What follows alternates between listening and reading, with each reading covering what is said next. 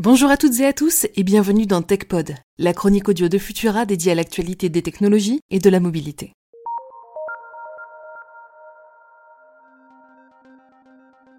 Bug bounty, pentests, hunter et vulnérabilité, voici le jargon d'un milieu très particulier dont vous n'avez peut-être jamais entendu parler, celui des hackers éthiques. Éthiques parce qu'ils ont choisi de rejoindre le côté vertueux du piratage en mettant leur talent au service de la cybersécurité. Contrairement aux hackers traditionnels, surnommés les chapeaux noirs en anglais, ce que l'on appelle les chapeaux blancs recherchent les failles et vulnérabilités présentes sur les logiciels, les applications et les services en ligne pour les faire connaître à leurs concepteurs.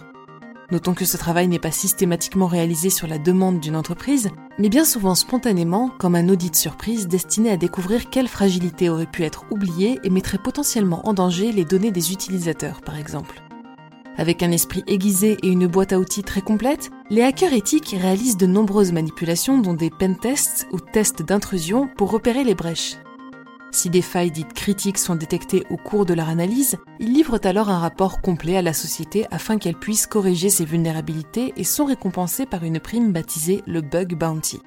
Le montant de ce dernier est plus ou moins élevé selon la taille de l'entreprise ciblée et l'importance du service rendu.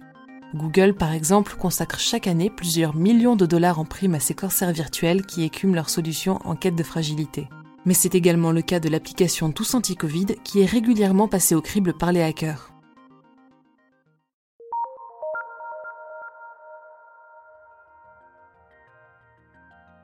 En France, on ne compterait qu'une centaine de ces hunters ou chasseurs de primes.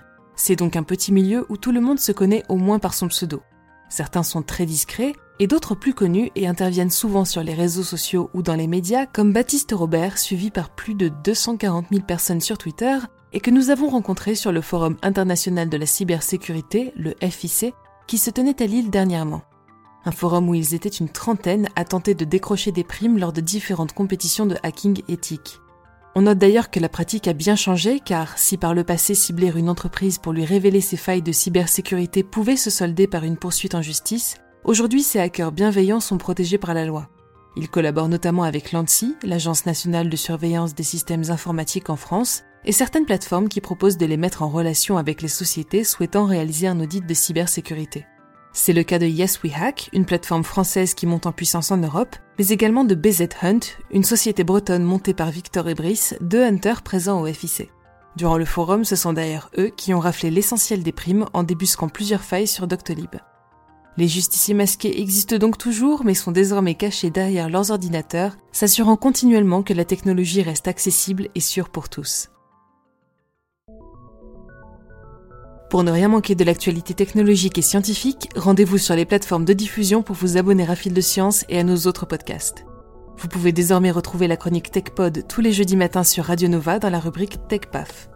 Si cet épisode vous a plu, pensez à le poster sur les réseaux sociaux avec le hashtag Futurapod et laissez-nous une note sur vos applications audio préférées.